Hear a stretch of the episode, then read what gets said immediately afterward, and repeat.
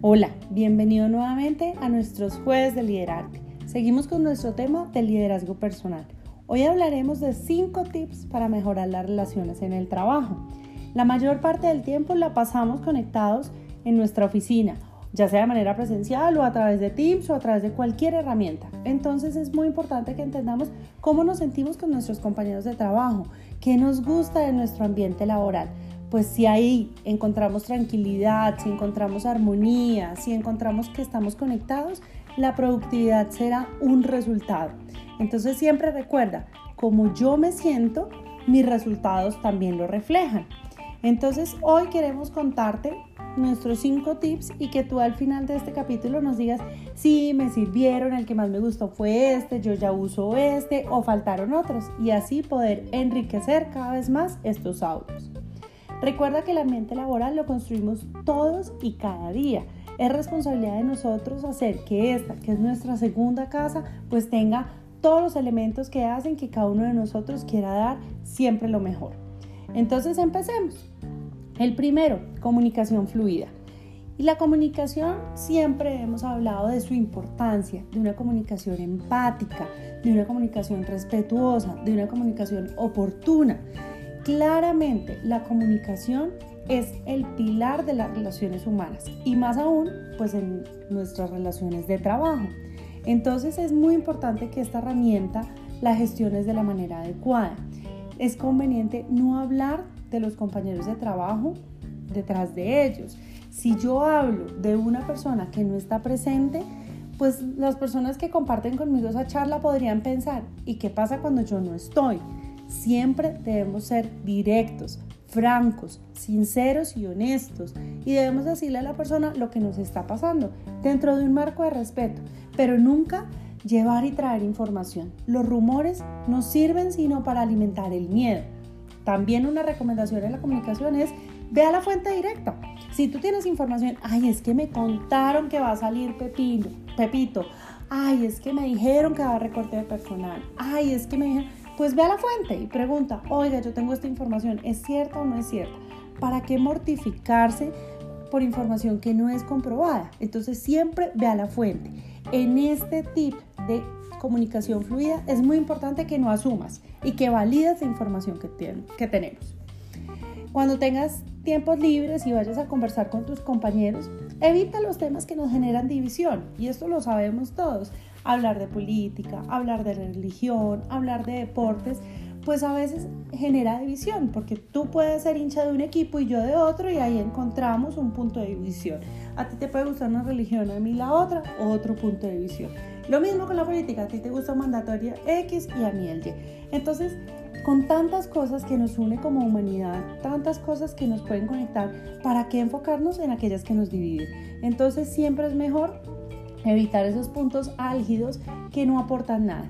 Y siempre piensa, lo que voy a decir es amable para la otra persona, lo que voy a decir le genera valor a la otra persona. Si la respuesta es no, guárdatelo para ti. El mejor regalo que le puedes dar a una persona es tu discreción y saber esto que voy a decir la va a dañar, esto que va a decir no está comprobado, esto que va a decir no genera valor. ¿Para qué lo digo? Entonces recuerda, comunicación fluida. El segundo, no culpar a otras personas. Y acá quiere decir, hazte cargo de lo que está pasando, asume la responsabilidad, tanto en lo bueno como en lo malo, ¿cierto? Cuando nos va bien, uy, sí, yo hice el informe, uy, sí, fue lo máximo. Cuando no nos va bien, ay, no, es que no me mandaron el informe a tiempo, es que el correo no llegó, es que quedó en bandeja de salida. Entonces, no hay necesidad de culpar a nadie, simplemente asumir la responsabilidad. A veces, cuando llegamos tarde a algún sitio, cuando vamos de manera presencial, pues, ay, no es que llegué tarde porque había un trancón, no es que llegué tarde porque casi no me pasa el bus, no es que llegué tarde porque no encontré parqueadero. Sí, es válida la explicación, pero quizás llegaste tarde no porque pasaron esas cosas externas, sino porque tú saliste sobre el tiempo, porque no madrugaste más, porque no fuiste precavido, porque no planeaste una mejor ruta. Entonces siempre asume la responsabilidad. Y si nos equivocamos, pues aprendemos y continuamos. El error genera aprendizaje. Cometer errores no tiene problemas. El problema es cometer el mismo error muchas veces, porque quiere decir que no estoy aprendiendo. Entonces recuerden que nosotros podemos ser los protagonistas de nuestra historia y para ser protagonistas hay que asumir la responsabilidad. El tercer tip es compartir el éxito. yo personalmente creo que cuando más damos, más recibimos. Cuando somos generosos, cuando compartimos, cuando somos solidarios, el universo nos lo regresa multiplicado. Entonces, alegrémonos por los triunfos de los demás.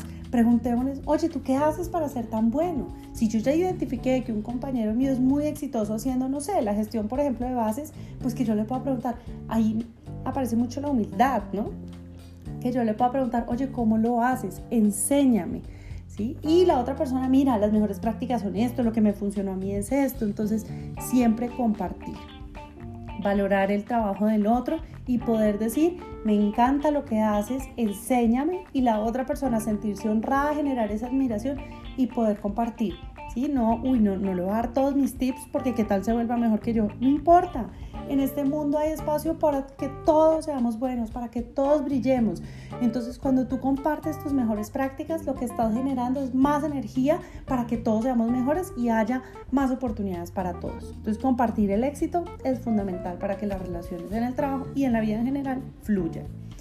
Cuarto, la actitud positiva. Y acá siempre recuerda, así como todos los días escoges qué ropa ponerte, ¿cierto? ¿Qué me combina, qué no? Aún con el uniforme. Ay, me voy a poner este uniforme y nosotros las mujeres pensamos en los accesorios, los hombres piensan en ponerse su blazer perfectamente. Pues siempre escoge cuáles serán los pensamientos que llevarás puestos ese día. Tu, tu mente es como el closet que tú decides qué ropa y qué pensamientos vas a vestir. Entonces, ponle actitud positiva a la vida, encuentra oportunidades en cada situación que te pasa.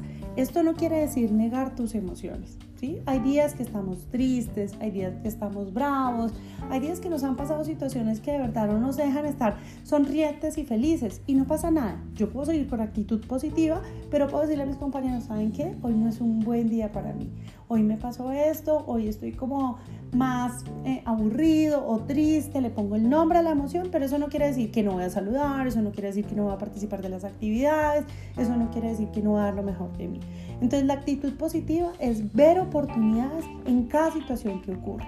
Y recuerda siempre que el sol siempre sale, todos los días, por más larga que sea la noche, el sol siempre sale. La actitud positiva no es ocultar las emociones. ¿sí? Ay, súper bien, siempre estoy súper bien, ay, siempre estoy feliz.